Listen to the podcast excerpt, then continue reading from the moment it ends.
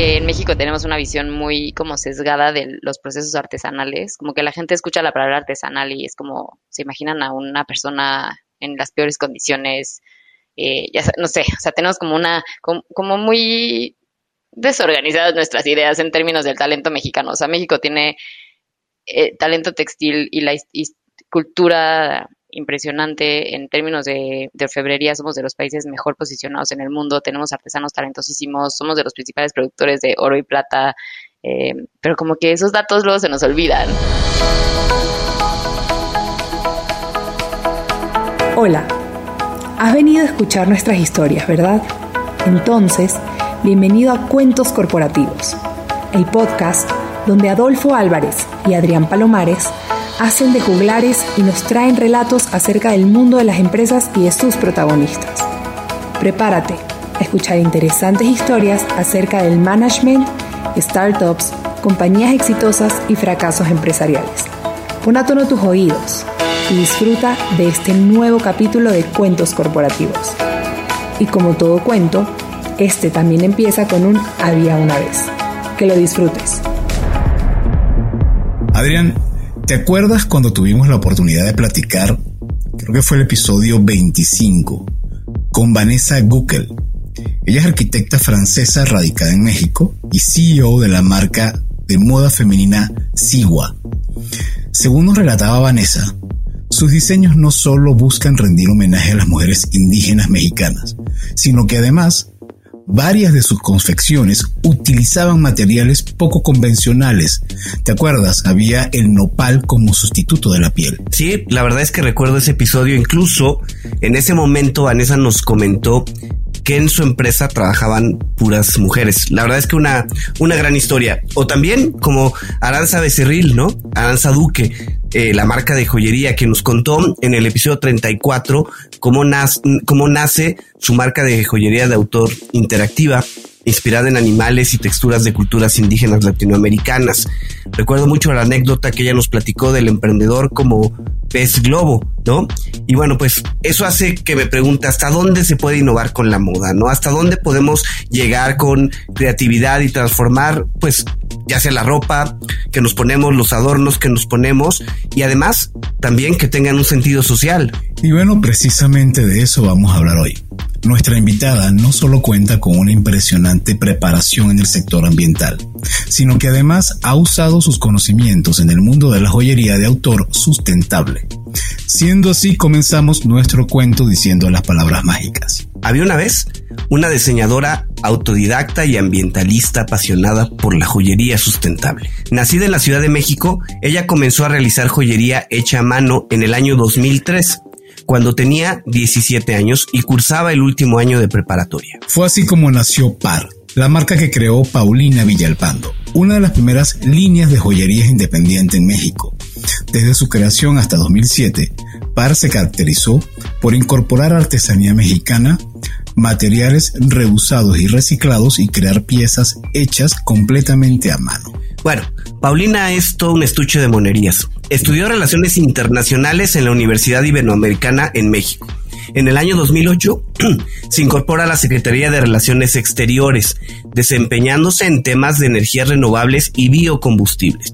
En ese momento, PAR continuaba evolucionando. Lanzó The PAR Blog, en donde promocionaba sus creaciones, compartía información sobre moda, estilo de vida y rendía homenaje visual a creativos en la serie Real World Icons. Formó parte de Fashion Week y realizó colaboraciones con diseñadores como Alexia Ulibarri y cantantes como Natalia Lafourcade. Wow, conoce a Natalia Lafourcade. A finales de 2010 se muda al Reino Unido como una de las 30 personas aceptadas en todo el mundo para cursar la maestría en manejo de cambio ambiental de la Universidad de Oxford. Hoy, con más de 15 años de experiencia en la implementación de proyectos de conservación de especies, energía, telecomunicaciones y biocombustibles en todo el mundo. Paulina es directora global de la HCBC, HCB Network y de esta forma continúa con su pasión, el diseño y la conservación del medio ambiente, busca nuevas maneras de lograr una joyería cada vez más sustentable y además promueve el reciclaje y la reutilización de materiales preciosos en la joyería fina. En el año 2020, Paulina obtiene el Associate Jewelry Professional, AJP, un diploma por parte del Gemological Institute of America. Vive entre la Ciudad de México y Londres y continúa trabajando en proyectos ambientales en todo el mundo, principalmente en el sudeste asiático y diseñando las colecciones y piezas de par. Bienvenida Paulina a Cuentos Corporativos. Un gusto tenerte con nosotros. Hola, muchas gracias por invitarme. Bueno, Paulina, creo que ha sido uno de los currículos más largos, exhaustivos que hemos visto, pero lo increíble es que tú debes tener 29 años, 28 años. No, ojalá. Tengo 36. Ah, 36 años. Perfecto. Y bueno, ¿qué nos puedes contar, Paulina, en estos 36 años de vida? ¿Qué nos puedes decir de tu personalidad, de quién eres, qué te gusta hacer? Permítenos conocer tu parte personal, por favor. Pues creo que se refleja bastante en la profesional. Soy una persona bastante creativa.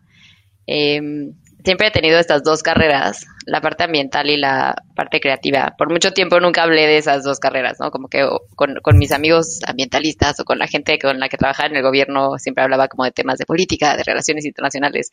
Y por otro lado, con la gente más creativa hablaba de diseño y de mi marca.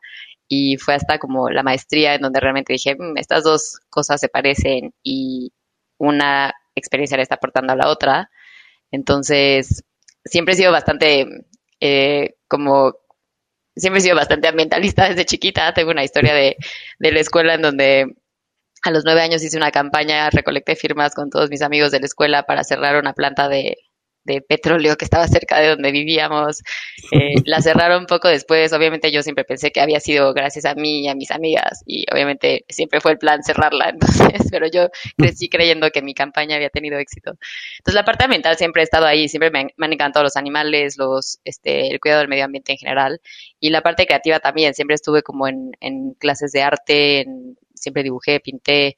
Eh, y siempre me encantó como la, la moda, pero desde una perspectiva siempre como antigua. O sea, me encanta la ropa eh, de mis abuelas, el 60% de mi closet es de, es, está lleno de antigüedades, eh, mucha de la joyería que tengo también es heredada, por ejemplo. Entonces, siempre veo como este vínculo con la moda, pero siempre desde una perspectiva bastante responsable. Eh, ¿Y qué más les puedo decir? Pues soy bastante deportista, me encantan las actividades físicas, hikes, todo lo que tenga que ver con estar afuera y eh, hacer deporte, estar activa. Tengo mucha energía. Okay. Oye, Paulina, a ver, ¿y, ¿y, de dónde nace esa pasión por el medio ambiente?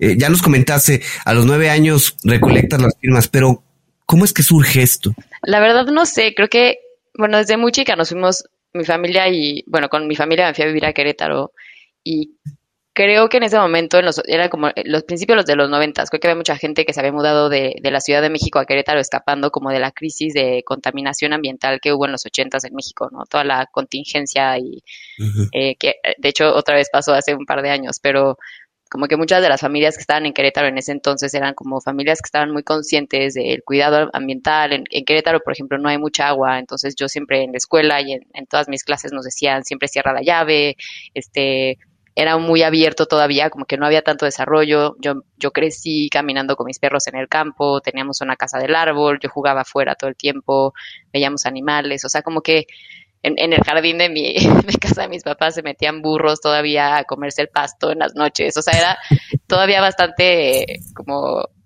no sé, natural, no, no había tanto desarrollo. Entonces creo que eso tuvo mucho que ver eh, y el hecho de que mis papás siempre nos sacaron todos los fines de semana al rancho de alguien o a hacer un picnic o íbamos a la playa o hacíamos una actividad afuera, creo que eso siempre, no sé, influyó. Creo que también uno nace con estas cosas. No, no puedo explicarte por qué soy ambientalista, simplemente creo que eh, los humanos tenemos un impacto en todo lo que hacemos y no somos los únicos que habitamos este planeta. A sí, pero a veces creemos que somos los únicos y que, y que está hecho como para que nos las podamos comer completo y que no le quede a nadie. Pero bueno, qué bueno que tienes esa mentalidad.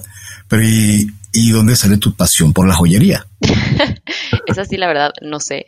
Creo que fue por accidente. en 2000, ¿cuándo fue? 2003, cuando empezó PAR. Realmente nunca, yo nunca pensé en hacer collares. O sea, yo y mi joyería. De repente llegó mi prima un verano y me dijo que había ido al centro a comprar unas piedras y materiales para hacer unos collares y nos sentamos una tarde y me enseñó a hacer collares y dije, mm, pues voy a ir al centro a comprar piedras y hacer collares. La idea inicial era asociarnos y vender collares juntas, pero ella vivía en el sur, yo vivía en Poniente, era un poco complicado vernos, entonces al final cada quien vendía sus collares en su zona em, y ahí fue donde nació Par. Y me encanta, o sea, como que en, en un principio me encantó porque era como una la labor manual siempre es muy relajante. Entonces, si tú empiezas a hacer algo con las manos, pierdes noción del tiempo, te pierdes en tu cabeza, en el espacio, o sea, es, es, es una locura. Entonces, creo que lo que primero me enganchó fue eso. Y después vino la parte más económica, que era que yo tenía mi viaje de fin de prepa con mis amigas y todas se querían ir a Europa y yo iba en una escuela muy fresa en donde todas mis amigas se iban a ir a un viaje súper padre y mi papá me dijo, bueno, pero pues tú tienes que trabajar para pagarte tu viaje a Europa, tú no vas a irte nada más así esponsoreada por tu papá. Y yo, ok.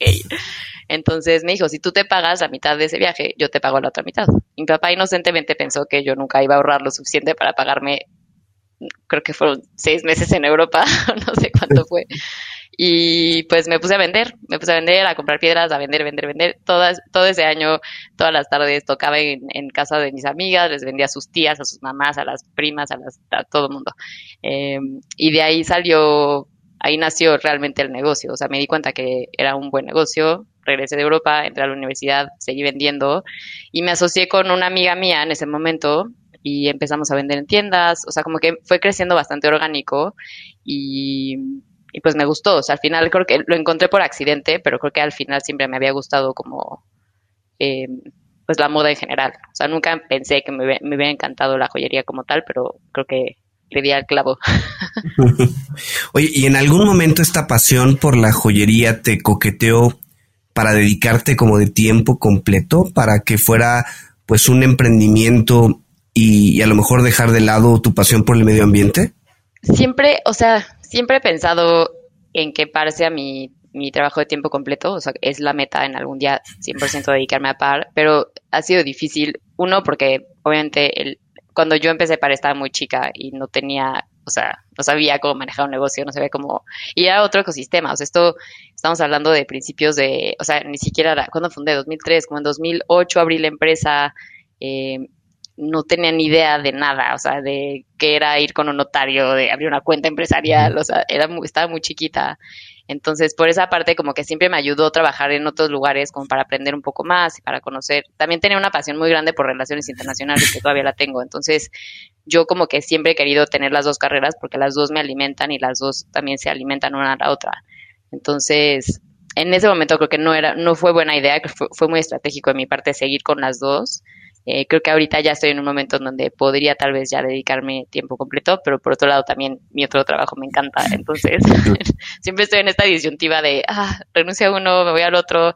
Y hasta ahora lo he logrado manejar bien. Obviamente trabajo muchas horas al día y de repente fines de semana, lo que sea, pero también los dos me traen cosas muy, muy buenas. Cuéntanos de dónde viene el nombre de Par de Paulina Yari, que era mi ex socia, que ahora, bueno, es una de mis mejores amigas a la fecha. Ella es blogger, bueno, influencer, como se llaman ahora. Fue de las primeras en México. Em, y pues lo ha hecho muy bien, la verdad, es una mujer muy talentosa. Ella siempre quiso un poco más la parte de, lo mencionaron al principio, nosotras abrimos la, la empresa y luego un blog que se llamaba The Par Blog, y en su momento fue el primer blog de moda en México. O sea, ahorita ya todo el mundo sabe sobre blogs, todo el mundo sabe sobre páginas, todo el mundo tiene su tienda en línea, pero en ese momento fue revolucionario. O sea, nosotras publicábamos a una persona que nosotras admirábamos todos los viernes y la gente nos contactaba así de, por favor, quiero salir en el blog, ¿quién va a salir esta semana? O sea, era todo un fenómeno y a la fecha ese blog tiene muchísimas visitas, es impresionante. Eh, y ella, como que a ella le encantaba mucho más esa parte, y a mí me gustaba más la parte de negocios. Entonces yo me fui a vivir a Inglaterra, ella se fue a vivir a Nueva York, y en algún momento dijimos, ¿sabes qué? ¿Por qué no yo me quedo con la empresa, tú abres tu blog y te dedicas a lo, cada quien se dedica a lo que más nos gusta, y así fue. Pero el nombre yo obviamente me encanta, me lo quedé, ya estaba registrada la marca, ya mucha gente nos conocía, entonces tenía sentido como mantenerlo. Oye, a ver, eh, Par se, se pues se anuncia, se promociona como joyería sustentable. ¿Qué es una joyería? ¿Qué es una joya sustentable? ¿Qué hace diferente a par de otras marcas de joyas? Bueno, primero que nada tengo que decir que no somos 100% sustentables. Aspiramos a ser 100% sustentables y creo que es importante como ambientalista hacer esa aclaración. Estamos muy lejos de ser 100% sustentables. Eh, lo que estamos haciendo ahorita para ser más sustentables es producir joyería fina con metales y gemas recicladas o reutilizadas. En la mayoría de los casos estamos eh, trabajando directamente con nuestras clientas. Entonces, son clientas que traen, por ejemplo, un arete, un collar o un pedazo de alguna pieza que ya no usan, eh, o gemas que ellas tienen como, no sé, alguna piedra que compraron en un viaje o que se les cayó de otra pieza y que ya no la encuentran, lo que sea. Nos traen todo lo que tienen y nosotros nos sentamos con ellas y platicamos, ok, tienes tantos gramos de oro, te alcanza para hacerte esta pieza. Entonces, en muchos casos, la pieza que creamos es 100% sustentable en el sentido de que no se utilizaron ningunos insumos externos. Estamos usando el oro que ellas nos trajeron y las piezas que ellas nos trajeron. En otros casos nos traen el oro, pero nosotras ponemos la piedra, etcétera. Entonces, em, tenemos, eh, o sea, son diferentes maneras de trabajar, pero la idea es que los materiales son, eh, vienen de, de las clientas y la idea es en algún momento a todas las demás piezas que creamos utilizar oro Green Gold, que es como una certificación de oro responsable, y también saber 100% como la proveniencia de las, de las piedras, o sea, de dónde estamos comprando los zafiros, quiénes son los proveedores, cómo se minaron, en qué, en qué condiciones, en qué país, se les pagó un buen precio o un, un buen sueldo a los, a los a los mineros, etcétera. Entonces, son muchos retos. La industria minera, y, o sea, de la joyería es de las más contaminantes y con mayor impacto social del mundo. Entonces, la idea es obviamente es ir como desempaquetando todas estas cosas y decir, ok, ¿cómo producimos de manera más responsable? ¿Cuáles son las prácticas en el taller? Uso de químicos, por ejemplo, es un gran tema. Eh, cómo mandamos nuestros paquetes a nuestras clientas, ¿no? No puede decir que sea sustentable y que te llegue todo en plástico, o sea, nuestra caja tiene que ser responsable, o sea, son muchas, muchas cosas, pero eh, la idea es tener como ya este año lanzar nuestro plan de sustentabilidad con miras a 2025 y para 2025 ya producir absolutamente todo de manera sustentable. Oye, Paulina, a ver, perdón, me surge a mí una duda. Eh, comentabas que una parte de sus piezas pues las hacen directamente con las joyas que tus clientes te presentan. ¿Cómo qué porcentaje de, de su línea de joyería es esa línea personalizada y qué porcentaje es una línea que uno puede ver en un anaquel y, comprar? ¿Cómo, ¿Cómo hacen este balance? ¿O, o todo es personalizado? No, el año pasado el 80% de nuestras ventas fueron personalizadas, o sea, directamente con mm. las clientas, y el 20% fueron con la tienda en línea. Yo no vendo en tiendas físicas, me salí de, tiendas físicas hace mucho tiempo. Eh, solamente vendemos en directo con clientas, ya sea las colecciones que ves en la tienda en línea o eh, haciendo piezas personalizadas directamente para las clientas y clientes. Tenemos muchos clientes hombres. ¿Y cómo es el proceso? Yo, yo, yo me doy cuenta que tengo una pieza, te llamo, te cuento un poco lo que quiero o tú me orientas. ¿Cómo es ese journey del cliente? En casos, por ejemplo, en un anillo de compromiso, que son los que nos están buscando más ahorita, se pusieron románticos con San Valentín. eh, nos buscan y nos dicen, quiero empezar un anillo de compromiso con ustedes. Entonces, ok, perfecto. Lo primero es entender un poco al cliente, ¿no? ¿Qué es lo que quiere? ¿Qué es lo que espera? Todos los clientes se dice que no, pero todo el mundo tiene un presupuesto en mente. Entonces, eso nos ayuda a nosotras mucho también a, pues, como aterrizar qué es lo que le podemos ofrecer a ese cliente, ¿no? O sea, cuál es la mejor calidad de piedra que le podemos ofrecer que entre dentro de su presupuesto, etcétera. Entonces, un poco entendemos como el, el lo que el cliente espera, pero también le hacemos muchas preguntas sobre, por ejemplo, cómo es tu novia, ¿no? O qué te ha dicho, más o menos qué anillos le gustan, porque todas las novias le sueltan indirectas siempre a los novios de lo que quieren. o ya tienen un board en Pinterest con los anillos que les gustan, o sea, como que muchas veces ya podemos más o menos saber, ¿no? O enséñame fotos para ver más o menos el color de la joyería que tiene, porque los, los hombres luego llegan y nos dicen, quiero un anillo en oro rosado. Y es como, y tu novia se pone mucho oro rosado y la novia trae puro oro blanco, ¿no? Entonces, hacemos como un poco de investigación y ya después el proceso creativo es divertido porque de ahí empezamos como a aterrizar, ok, le gustan las líneas más este, geométricas o los cortes de piedras más geométricos o busca una piedra de color verde, pero no le alcanza una esmeralda, pero tal vez le, ponemos, le proponemos una turmalina, o sea, como que nos vamos adaptando al cliente, le hacemos varias propuestas de diseño y ya después, con base en la que más le gusta, hacemos el presupuesto. Y eso puede cambiar un poco si el cliente o la clienta nos trae oro, por ejemplo. Entonces, puedes dedicarle tal vez un poco más de presupuesto a la piedra porque nos estamos ahorrando un poco ya con el metal que nos trajiste. Entonces, cada cliente es diferente.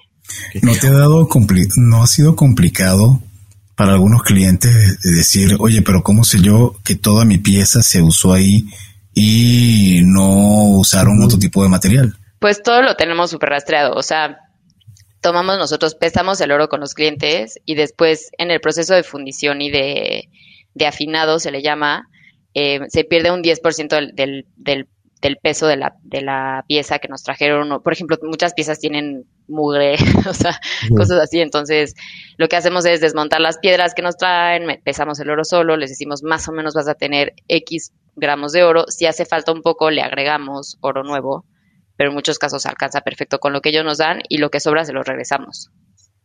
Entonces tenemos muy bien rastreado como los gramos que nos entregan, qué tipo de piezas, todo nosotros fotografiamos mucho el proceso, uno porque a los clientes les da mucha curiosidad como ver cómo va avanzando la pieza hecha a mano eh, y también es un poco por, por tranquilidad de los clientes básicamente.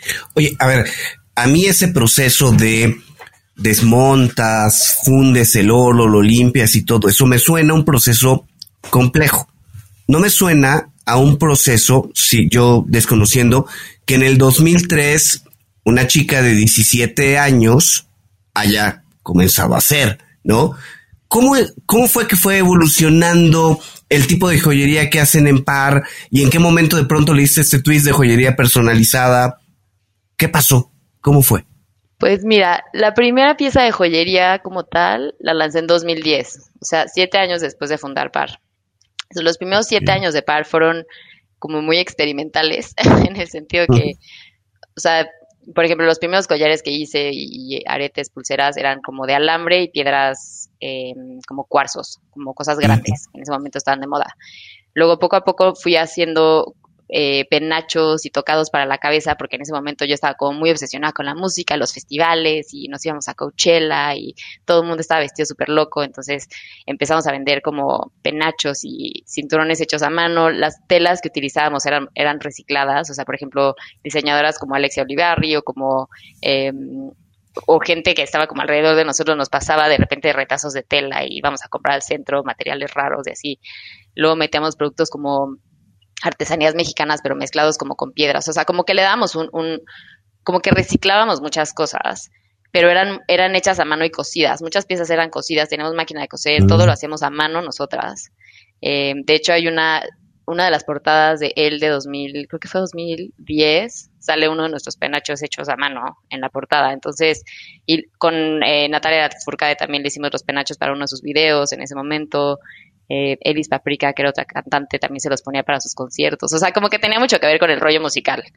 Luego de ahí fue avanzando un poco más como a unas flores que te pones en la ropa, cosas para la cabeza, como diademas con plumas que sacábamos de un aviario de las que se le caían a los pájaros, o sea, una locura. Y ya en 2010 sacamos el primer collar de par, que en ese momento era de latón con baño de oro y de plata. Y ahí fue cuando ya empecé yo a direccionar la marca hacia joyería. Entonces ya fue donde empecé a dibujar las colecciones a mano. Eh, empezamos haciendo cosas con latón, pero en como 2013 ya empecé a hacer casi todo en plata. Plata y plata con baño. Pues ya la, la, parte más formal de joyería lleva, de joyería lleva como desde 2010, 10 años. ¿Y cómo está conformado tu equipo? O sea, ¿tienes un equipo de artesanos o eres tú quien diseña? No, no, no. Yo, bueno, yo diseño, las piezas. Yo ahorita me estoy haciendo cargo más de la parte de gemología, que es en lo que me especialicé en 2020 y 2021, en, el, en la GIA, que es como la autoridad de gemología de Estados Unidos. Y mi idea es como todavía seguir avanzando en ese proceso. O sea, ahorita tengo como el grado inicial de la GIA para ese tipo de temas, pero me gustaría volverme Graduate Gemologist, que es como el rango más alto de gemología en el mundo. Entonces yo ahorita estoy escogiendo los diamantes, escogiendo las gemas, las piedras de color, etcétera. Eh, tenemos cinco artesanos que son los que trabajan las piezas. Ellos son expertos en platino, oro y plata. Eh, ellos hacen absolutamente todas las piezas a mano. Tengo una project manager que es mi salvación. Hace de todo. Es buenísima diseñando ella en computadora. O sea, yo no estudié diseño, entonces yo muchos de los programas no los puedo usar. Yo normalmente boceteaba a mano. Eh, entonces ella me ayuda mucho como con aterrizar las ideas de los clientes, ver a los clientes, recibir, entregar, mandar pedidos de la tienda online, etcétera. Tenemos una agencia de PR con la que trabajamos muy de cerca. Eh, mi hermano, que también ahorita es socio de PAR, tiene una agencia de marketing digital y tiene una de branding, entonces ellos nos llevan un poco la página de internet, etcétera, lo que necesitemos en términos de diseño. Y trabajamos con foto, un fotógrafo como de, de cabecera, que él es el que le toma casi todas las, las fotos a nuestras piezas, con el que hacemos colecciones, campañas, etcétera. Entonces, es, es, es, variado. Conforme se van necesitando, vamos contratando. Eh, pero sí, tenemos mitad talento como artesanal, mitad creativo y un poco en medio yo llevo la parte de los negocios, los pagos, el banco, administración, todo eso. Oye, Paulina, y, a ver, este camino ha sido bastante, bastante largo, ¿no? Este, prácticamente casi 20 años desarrollando PAR. ¿Hubo algún mentor? ¿Hubo alguien que consideres que te haya ayudado a avanzar eh, en la evolución de tu organización? Creo que mi hermano fue fundamental en su momento. O sea, cuando Ari se sale y entra mi hermano, eh, él fue el que llegó y me dijo, Palina, pero estás cobrando todo mal, tu, tu estructura de, de, costos está mal, tus precios están mal, tenemos que renovar la, la, tienda en línea, si te estás enfocando en joyería tenemos que hacerlo más de lujo. O sea, como que él tenía muy buen ojo para la parte de marketing y más financiera que yo, porque yo al final estudié relaciones internacionales y mi conocimiento de finanzas era nulo. Entonces, eh, como que él fue un poco el que me ayudó a empezar a ver, ok, tienes que hacer esto. Eh, creo que también tengo unas contadoras buenísimas, que ellas también son las que me han ayudado mucho como a entender la parte de impuestos y cómo tienes que gastos, o sea, de estructurar la empresa bien. Eh, también tuve la suerte de estar rodeada de muchas mujeres emprendedoras. Tengo una amiga en Inglaterra que se llama Victoria Van Lennep, que es ahorita son un triple unicornio en su empresa. Eh, es de las como tech entrepreneurs de, de Inglaterra más, como de las más famosas y ella también, e, éramos roomies en el momento que yo estaba estudiando en Oxford y ella también como que me empezó a impulsar así de, oye, esto tiene potencial, ¿por qué no lo haces bien? Empieza como a dedicarle más tiempo, organízate en las tardes, ta, ta, ta. Eh, y pues ya, y, mucho, y realmente mucho de lo que aprendí de manejar una empresa, lo aprendí manejando la otra empresa en la que trabajo. O sea, tuve muy buenos mentores en Inglaterra eh, que me soltaron este proyecto, otro que, que, tenemos muy grande y que me fueron enseñando a literalmente manejar empleados una empresa desde cero en otro país, etcétera. Entonces sí, es una lista interminable de gente, muchos hombres, muchas mujeres, gente muy grande también, o sea, mis mentores en Inglaterra principalmente son hombres como ya de, no sé, 60, 70, gente Qué muy bueno. preparada.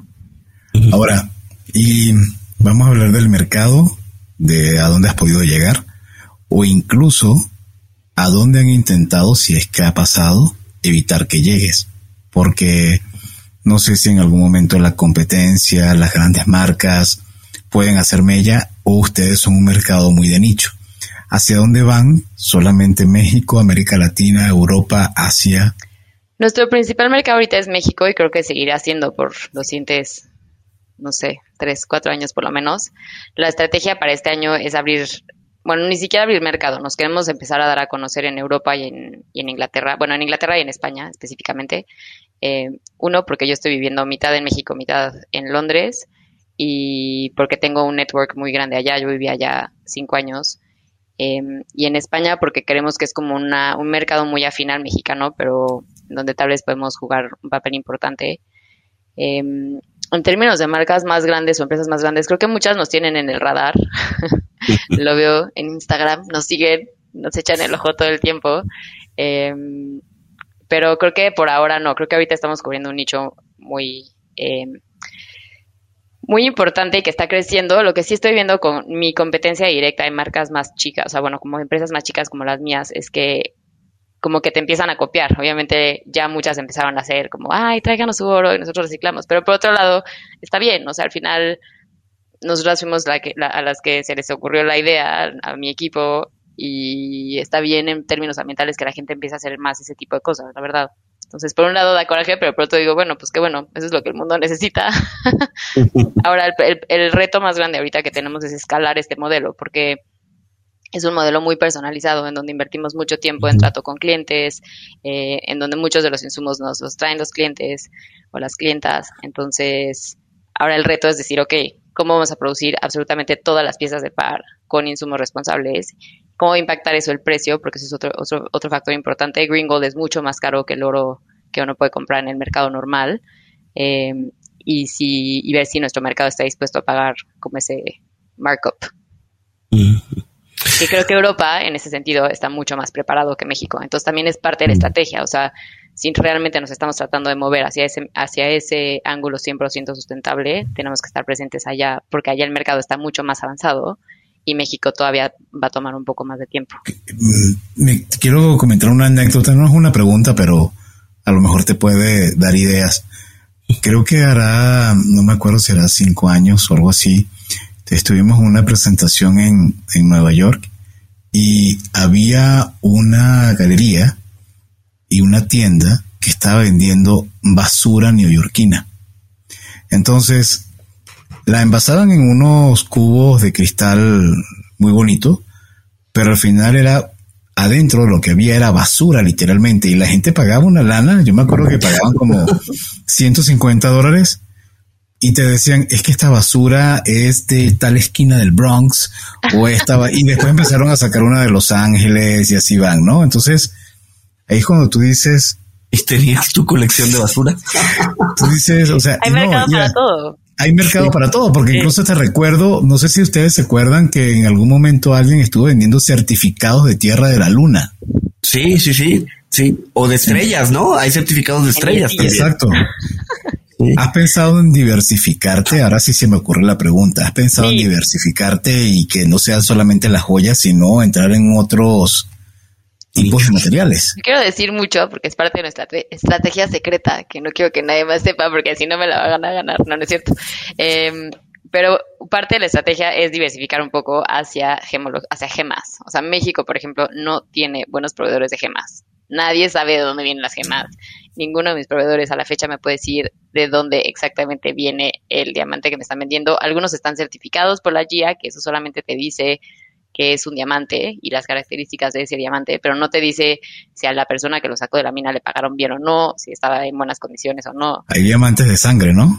Exacto. En teoría México no, porque somos parte de un proceso que se llama el proceso Kimberly, que está regulado en Amberes y es como todo un sistema global que, que en teoría asegura que no entren diamantes de sangre a un país. Pero bueno, los diamantes también uno se los puede guardar en la bolsa y los puede meter algún, o sea, hay gente que lo hace, entonces en cierta forma luego no tienes manera de saber si sí son diamantes limpios o, responsables en, alguna forma. Entonces, creo que un gran nicho en el que podemos tener un buen rol es justamente en proveer a otros joyeros y joyeras con, con esas gemas que son responsables.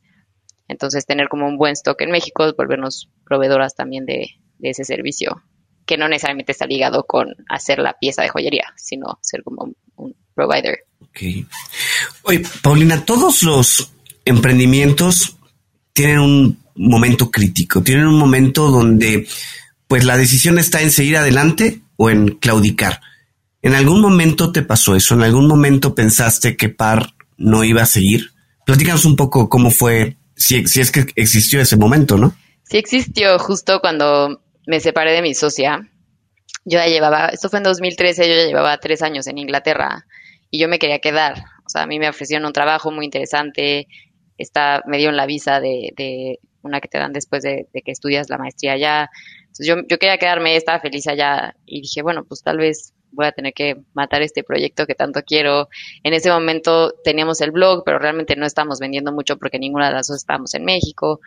Entonces como que en ese momento dije, bueno, pues ya, creo que llegó el momento de, de tal vez pensar en dedicarme a una carrera acá y luego dije, no.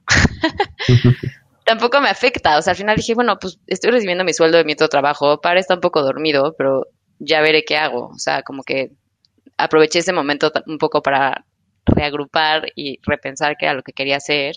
Y joyería justo fue la como el elemento clave, porque joyería puedes producir de manera bastante, o sea, en ese momento producíamos un poco más en serie, teníamos nuestros proveedores, este, no necesitaba yo estar invirtiendo horas y horas de mi tiempo a hacer las piezas a mano, que era lo que estamos haciendo en México. Entonces creo que ese momento fue como un poco de crisis, pero también decir, bueno, ahora realmente lo que me gusta a mí es vender piezas. Yo no quiero ser una influencer, no quiero estar en el blog tanto. Eh, mejor me dedico a esta parte que es la empresa y a, hacer colecciones en forma. Y ahí fue cuando empecé a diseñar las colecciones en forma.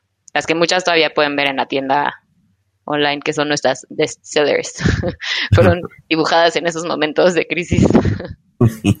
Eso te iba a preguntar, ¿cuál de, cuál ha sido hasta ahora lo que consideras tu mayor logro, bien sea en las piezas que has creado o en la forma como ha sido llevado tu empresa? ¿Cuál sientes hoy cuando te volteas y dices, ese para mí ha sido el mayor logro? Pues ya poder pagar sueldos, creo que es mi mayor logro. por mucho tiempo, sueldos? No, por mucho tiempo yo no me pagué un sueldo. O sea, yo ah. yo siempre he recibido un sueldo de mi otro, de mi otro trabajo y era, a veces, pues no tenía yo el incentivo de, o sea, si no vendía tanto, pues bueno, ese mes no me pagaba, pero no era el fin del mundo, ¿no? Pero pues cuando ya empiezas a contratar gente, pues ya tienes que pagar sueldos y ya tienes que vender cierta cantidad al mes para poder cubrir tus sueldos, ¿no? Entonces, creo que ese, o sea, llegar a un punto en donde ya todo se paga solo. Hay meses que decimos, híjole, no se está vendiendo tanto, lo que sea, pero ya estamos en un punto en donde ya, como que ya le di la vuelta a la página, ya somos una empresa en forma, ya generamos, obviamente no somos un unicornio, como me, encantaría, pero ya es una empresa, o sea, ya, ya estoy manteniendo a muchas personas y a sus familias, entonces eso me da mucho orgullo, la verdad. Excelente. oye, ¿y cómo ves a Par en cinco años? ¿Cómo, ¿Cómo te ves a ti también en el tema de joyería en cinco años? Y en Londres o en México. Em, en México me veo más posicionada, o sea, en el tema de joyería, de joyería bespoke, o sea, la hecha, la hecha a mano, creo que vamos a continuar ahí, creo que es buen negocio y es lo que más nos gusta y lo más entretenido y divertido. Eh, creo que está justo esa parte de, del nicho con gemas que quiero experimentar. Y mi otra gran idea es empezar a experimentar con joyería reusada, o sea, tener una línea de piezas que ya fueron pre-owned, en donde le demos, o sea, no necesariamente de par, sino tal vez de otras marcas o pensar como en, sí, como un poco la, la lógica que existe con second hand, o sea, las empresas, las marcas que venden ropa usada, etcétera, pero con joyería, que en México todavía no existe. Eso en México y en Europa un poco más la parte justo de, de piezas producidas 100% sustentables. O sea, la tienda online, por ejemplo, que nuestras piezas se posicionen allá, se vendan bien, las podamos mandar, ya sea de aquí o de allá, y en algún momento, en los siguientes tres años, me gustaría ya tener una empresa abierta en Inglaterra para empezar a hacer trading entre México y UK o España, pero ahora con Brexit es un relajo, no me quiero meter en ese tema. Todo el tema aduanal y entre Europa y Inglaterra, pero bueno. Eso te iba a preguntar, y incluso entre, entre México y Europa o Inglaterra es complicado, ¿verdad? Y con joyería peor, o sea, es súper, súper regulado el, el, comercio de oro y de plata. Em, si tú quieres vender ciertas piezas, por ejemplo, en Inglaterra, que son de oro, tienen que tener ciertos quintos, que son como los sellos que tiene adentro una pieza. Eh, tienes que hacer, por ejemplo, en algunos países no permiten que vendas menos de oro, creo que oro de 14 o de 18 quilates en México se usa mucho el de 10, por ejemplo. Entonces son muchas reglas diferentes que, tenemos que, investigar y además pues encontrar la manera de importar y exportar de manera, o sea, de la mejor manera y menos costosa. O de producir allá, esa es la otra, pero no me gustaría, o sea, me encantaría a mí que la producción siguiera siendo 100% sustentable y 100% hecha en México. Oye, Paulina, ¿qué, ¿qué aprendizaje pudieras compartir con nuestros escuchas justo de este rol de emprendedora que tienes. Si tú tuvieras que elegir como que un aprendizaje que dices, me costó trabajo tenerlo, pero ya lo tengo, ¿qué les podrías compartir? Tal vez platicar más con gente. O sea, creo que cuando yo empecé estaba muy chiquita. O sea, hace poco alguien en una entrevista me preguntaba como, ¿cuál es, o sea, qué ha cambiado? cuéntanos de cómo empezó PAR. Y estaba haciendo como cuentas de los años y también de lo que había. O sea, no existían las plataformas de cobro en línea, ¿no? O sea, ni siquiera en línea, deja tú, o sea, las como terminales que ahora puedes cargar móviles y cobrarle a quien sea en donde sea, no existía. Los bazares en los que yo estaba, todo era con cash, todo el mundo te pagaba con efectivo, todo lo manejamos en efectivo. Eh, no existían smartphones, o sea, tú no podías tomar una foto con tu celular de una pieza y mandársela a un cliente, no existía WhatsApp, no existían tiendas online. Mis blogs fueron, mi blog fue de los primeros en México. Mi primera tienda online fue Big Cartel, que la sacamos creo que en 2000, creo que 5 o 6, y era una tiendita ahí, que por eso tuvimos que abrir el blog, porque no era tienda online, era como, o tenías página o tenías tienda online, o sea, no había manera de tener las dos. O sea, como que tuve que ir aprendiendo sobre la marcha, nadie, o sea, realmente no existía tanta información. Eh, en ese momento mis amigos emprendedores eran hombres y lo estaban haciendo muy bien. pero como que no existía esta como polinización entre talentos, ¿no? Como que no le hablabas a un amigo y le decías, oye, eh, ¿cómo lo hiciste para manejar este, en tu este, este problema en tu negocio? ¿Cómo estás manejando este tema con tus socios? O ¿cómo lo estás haciendo con tu tienda online? O sea, nadie tenía tienda online. Yo no tenía tampoco a quién preguntarle como esas dudas. Eh, entonces creo que es bien importante acercarte como con gente diferente que tenga experiencias diferentes, porque aunque no sea moda, aunque no sea joyería, lo que sea, eh, siempre hay alguien que te puede dar un buen consejo que pueda rebotar ideas. Creo que sería mi, mi consejo, que no es de pena. Yo era muy penosa, o sea, como que no me, no me animaba a hablarle a alguien, a decirle, oye, ¿me puedo sentar 10 minutos contigo a que me, me cuentes cómo puedo resolver este problema? O... Y, y, lo interesante es que además yo siento que la comunidad emprendedora está muy abierta a compartir. Lo que pasa es que hay que preguntar, como bien dices, ¿no? Sí. Hoy sí, Allá, antes, o sea, en 2003 no se hablaba, yo no yo no me, yo no sabía qué era de ser un emprendedor, o sea, no existía la palabra creo en 2003 en México por lo menos. Entonces, sí, y, y, menos en mujeres, o sea, a mí me veían como, ay, qué linda que tiene sus collarcitos y los vende en la escuela, pero no como una mujer emprendedora, ¿no? Sí, el concepto de emprendedora en aquella época podemos decir que era más bien es alguien que está como que haciendo un autoempleo. Ajá, que igual yo iba a tener, o sea, como que se asumía que yo iba a trabajar en algo más y que esto era como un, un caprichín que me daba para mis, mis ya sabes, mi, mi, mi, dinerito extra para salir al antro de los fines de semana cuando estaba en la universidad. Y pues no, al final yo sí quería que fuera una empresa. O, oye, a ver, ligado con esto, ¿en qué momento te diste cuenta de que esto sí podría ser un proyecto de vida? ¿En qué momento dijiste, oye, esto sí está jalando? Pues en el momento que te compran, o sea, creo que en el momento que, que vendes algo, que la gente por ejemplo, ahorita me pasa mucho que ayer, por ejemplo, entregué un anillo de compromiso y volteó mi cliente y me dijo, creo que acerté en escogerlas a ustedes como las personas que iban a diseñar mi anillo. O sea, en el momento que alguien te dice eso, así vendas un millón de piezas o una, hace sentido ese negocio. Eh, obviamente tiene sus retos y todo, pero sí, en el momento que empecé a vender y empecé, o sea, ya haciendo mis cálculos bien, decir, bueno, que sí tengo un buen margen, si escalo esto, me puedo pagar un buen dinerito. los números ahí estaban. El punto era como dedicarle tiempo y, estructurarlo de la manera que, fuera avanzando más. Sí, lo que pasa es que, claro, es, es el típico ejemplo de alguien que tiene una idea, un proyecto, se vende, se comercia, ve que es escalable y al final todo eso hoy en día lo llamamos product market fit, lo llamamos tracción, eh, pero al final es, es, tal cual lo que tú estás diciendo si tu producto se vende y hay un nicho y hay un grupo que dice, wow, lo quiero y se mantiene la venta, tú tienes un negocio. Exacto. Bueno, felicitaciones, en verdad, increíble. Yo, eh, para quien no lo saben, escuché la historia de Paulina dándolo un taller a, en un taller de moda y mientras yo la escuchaba yo decía, no, este, esta historia tiene que venir a cuentos corporativos porque realmente es increíble el, el, storytelling que tiene, que tiene detrás. Ahora, hablando de storytelling, vamos a las preguntas obligadas y te vamos a hacer la primera pregunta que ya yo sé la respuesta, pero igual te la voy a preguntar. Paulina, ¿te gustan los cuentos? Pues no sé ninguno, la verdad. Uy, no hieres.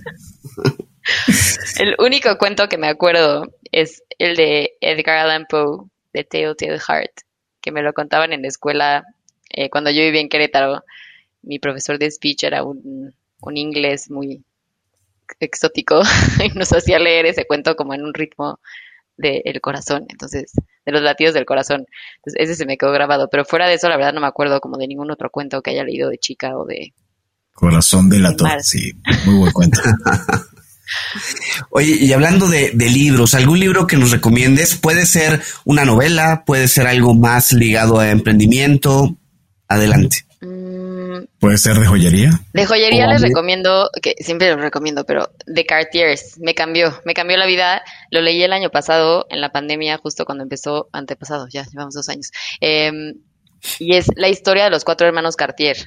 Y ellos fueron unos genios en, en, bueno, en su negocio. Obviamente la marca sigue en pie, aún cuando ya todos están muertos. Pero fueron muy estratégicos, o sea, se dividieron el mundo y dijeron, tú te encargas de Estados Unidos, tú te encargas de Rusia, tú te encargas de Europa, tú te encargas... Entonces, expandieron su imperio y eran unos genios del marketing, o sea, ellos lo, lo mejor que hicieron fue aprenderse de memoria los cumpleaños de sus clientes, quiénes eran las esposas de sus clientes, quiénes eran las amantes de sus clientes, con quién estaba saliendo Coco Chanel para mandarle, hablarle y decirle que Coco Chanel quería no sé qué collar y que, o sea, manejaron sus bases de datos cuando no existían las bases de datos de una manera impresionante y se lograron posicionar en, en los nichos más importantes de, de lujo del mundo fueron los primeros como en irse hacia buscar gemas, a traerse las gemas de los maharayas de India. De... Entonces, la historia es interesantísima. A la gente que les interesen los negocios y la joyería, creo que es de los mejores libros que hay. Em, otro libro buenísimo que leí empezando justo la pandemia fue uno que se llama Spillover de, David Quammen, que es el que explica cómo, cómo saltan las enfermedades de animales a humanos y cómo todo esto tiene que ver con el... Eh, pues como con degradación ambiental, ¿no? Nos estamos metiendo cada vez más a ecosistemas en donde no tenemos que estar teniendo contacto con animales con los que no deberíamos de tener contacto y pues obviamente ese tipo de pandemias van a ser cada vez más comunes si seguimos haciendo eso. Em, y de novelas, ¿qué será? Me encantan las de las novelas napolitanas de Elena Ferrante. Son una serie de cuatro novelas padrísimas, como de dos amigas en Nápoles, de cómo crecen juntas y pero creo que son de las mejores que he leído están escritas, padrísimo. Buenísimo. ¿Y alguna aplicación o móvil, alguna aplicación móvil o gadget que utilices normalmente en tu vida cotidiana? Sí, estoy obsesionada con una. Se llama Whoop. es un reloj. Es un reloj, bueno, ni siquiera es reloj porque no tiene pantalla, es como una, ¿cómo se dicen estas? Como bandas que te miden mm, frecuencia cardíaca. Un monitor, exacto. Que ahora acaban de lanzar la versión 4. Ellos son los emprendedores, creo que son de Estados Unidos. Y en donde lo hicieron muy bien fue justo en el algoritmo. O sea, ellos tienen, te ponen, te pones el reloj que no tiene ningún chiste, nada más una lucecita que te mide todo. Y en la app es lo interesante. Entonces te miden, por ejemplo, frecuencia cardíaca, lo tienes que traer puesto todo el tiempo, te miden nivel de actividad, se va aprendiendo cómo es tu, o sea, te va diciendo, por ejemplo, cuando me dio coronavirus a mí hace un año, la app me avisó que estaba enferma y yo todavía no me sentía mal porque llevaba ya un año usando el reloj y ya se había aprendido como mi frecuencia cardíaca, mi frecuencia respiratoria, mi temperatura basal y como que me mandó una alerta así de, oye, tu frecuencia respiratoria está tres puntos arriba de lo normal, puede ser un indicador de que estás enferma. Y al día siguiente, mm. coronavirus.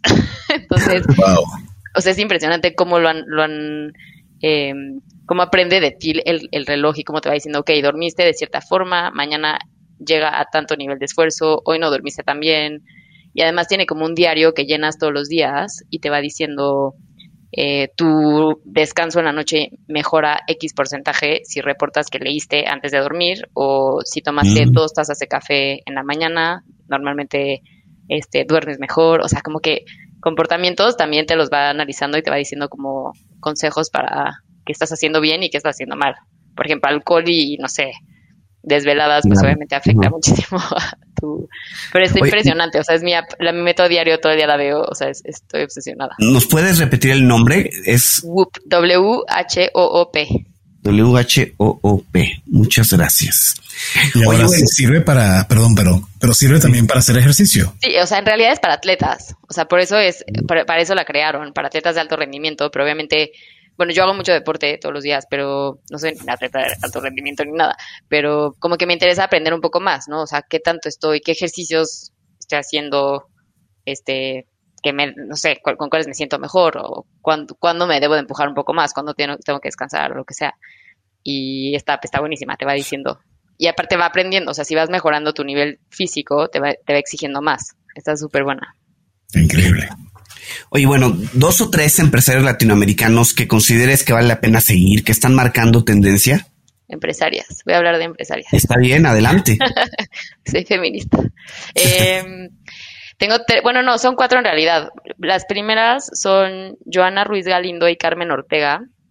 Ellas son fundadoras de un proyecto que se llama La Lonja y fueron, llevan, el proyecto lo empezaron en 2010 y es, fue de los primeros mercados de diseño de, en México. Y ellas rompieron realmente, o sea, no existía un mercado bueno en México en donde juntaras a los mejores diseñadores como Siwa, como Par, como Alex Olivarri, o sea, todos estos diseñadores que estábamos como ya un poco posicionados, no existía una plataforma que te trajera a mucha gente al mismo tiempo para comprarte en un solo fin de semana. O sea, se volvieron una feria de gran curaduría, o sea, ellas tenían un muy buen ojo para escoger a las marcas, el, el diseño de la feria era impresionante, eh, tú ponías tus stands, todos los stands se veían elegantes, todo tenía sentido, todo estaba como, en, en, términos de diseño estaba muy bien pensado y tenían un poder de convocatoria impresionante, o sea, mis mejores ventas los últimos 10 años han sido en esa feria, que obviamente ya con COVID cambió y ahorita creo que están redefiniendo el proyecto, etcétera, eh, pero por muchos años fueron quienes posicionaron a las marcas mexicanas en México y en el extranjero. Entonces, gracias a esas plataforma, a esa plataforma y a las otras ferias que organizaban ellas, muchas de marcas, marcas como Par realmente nos dimos a conocer y tenemos la clientela que tenemos. O sea, la mayoría de mis clientas vino de, de que ahorita siguen conmigo, viven, vinieron de la lonja. Entonces, ellas dos creo que hay que seguirles el paso, en, más en términos como de arte y moda, creo que están muy, muy activas. Eh, la otra es Carlota Sánchez, que es mi cuñada, que ella también ha sido gran mentora de, de par, pero ella abrió una tienda online que se llama inata.mx hace como cinco o seis años, no más, como ocho años yo creo. Eh, y fueron la primera, una de las primeras marcas de, bueno, como tiendas en línea de productos como orgánicos, naturales, sustentables, locales. Entonces, una proteína de vegana no la conseguías tan fácil hace ocho años y te metías a esta página y te llegaba a tu casa al día siguiente en un empaque lindo, eh, todos los proveedores eran mexicanos, te dieron como mucha plataforma a eh, marcas de health, de, o sea, como de salud y de belleza que no tenían una plataforma en forma. Eh, y la otra emprendedora es Mariana Castillo, que es la CEO de Ben Frank, que si no la han entrevistado, deberían entrevistarla. No, Ella es de las mejores amigas de mi hermano y de, y de mi cuñada y pues revolucionó la escena de los lentes en México. Totalmente. Estás viendo esto, ¿no? Pero aquí están los míos. Son Ben Frank. Entonces, y ella es de apareció, mujeres... no he podido comprar fuera de Ben Frank. Sí. Es buenísima modelo y, y, lo hicieron muy bien y México realmente no estaba preparado para ese modelo en teoría eh, y creo que ella tuvo una muy buena visión y, y lo logró. Sí, wow. sí, sí. Oye, y mm, a ver, si queremos si alguien que está escuchando quiere contactarte, quiere contactar a PAR, ¿nos puedes dar los datos de contacto? Sí, nuestra página es pwar.mx.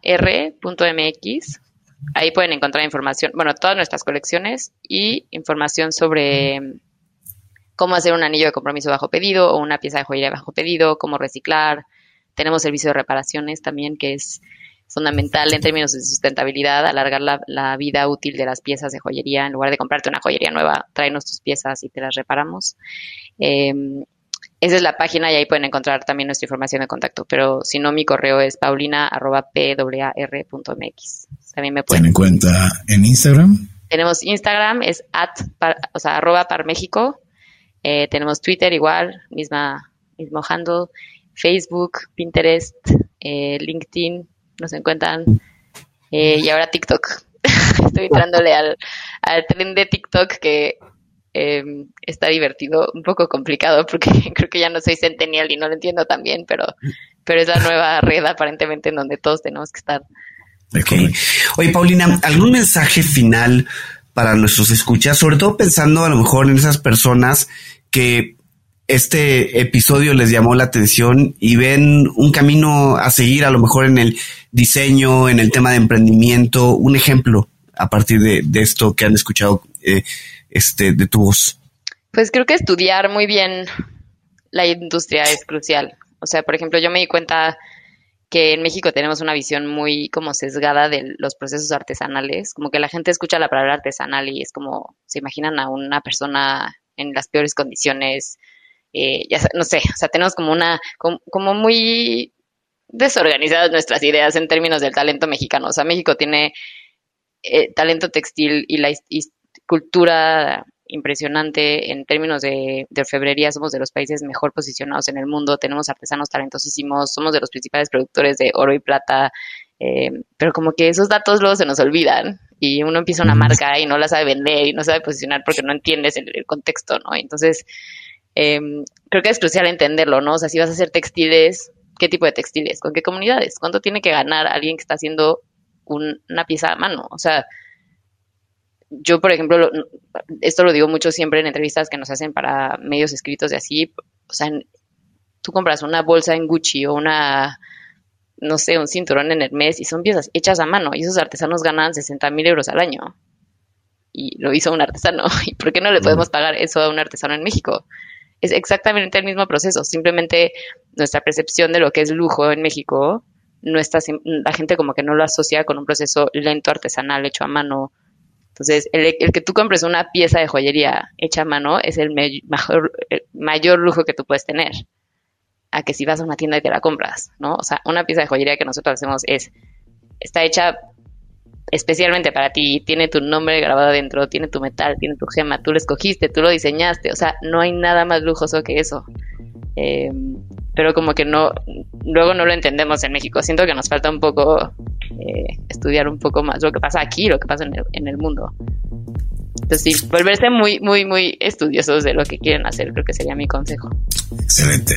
Bueno, muchísimas gracias a Paulina Villalpando por habernos acompañado. Realmente un, un episodio creo que se va a convertir de mis preferidos porque cuando hay tanta, tanto nivel de energía y, y tantas ganas, entonces realmente eso se transmite en la, en la plática y, y estoy seguro que quienes están escuchando se van a sentir muy motivados.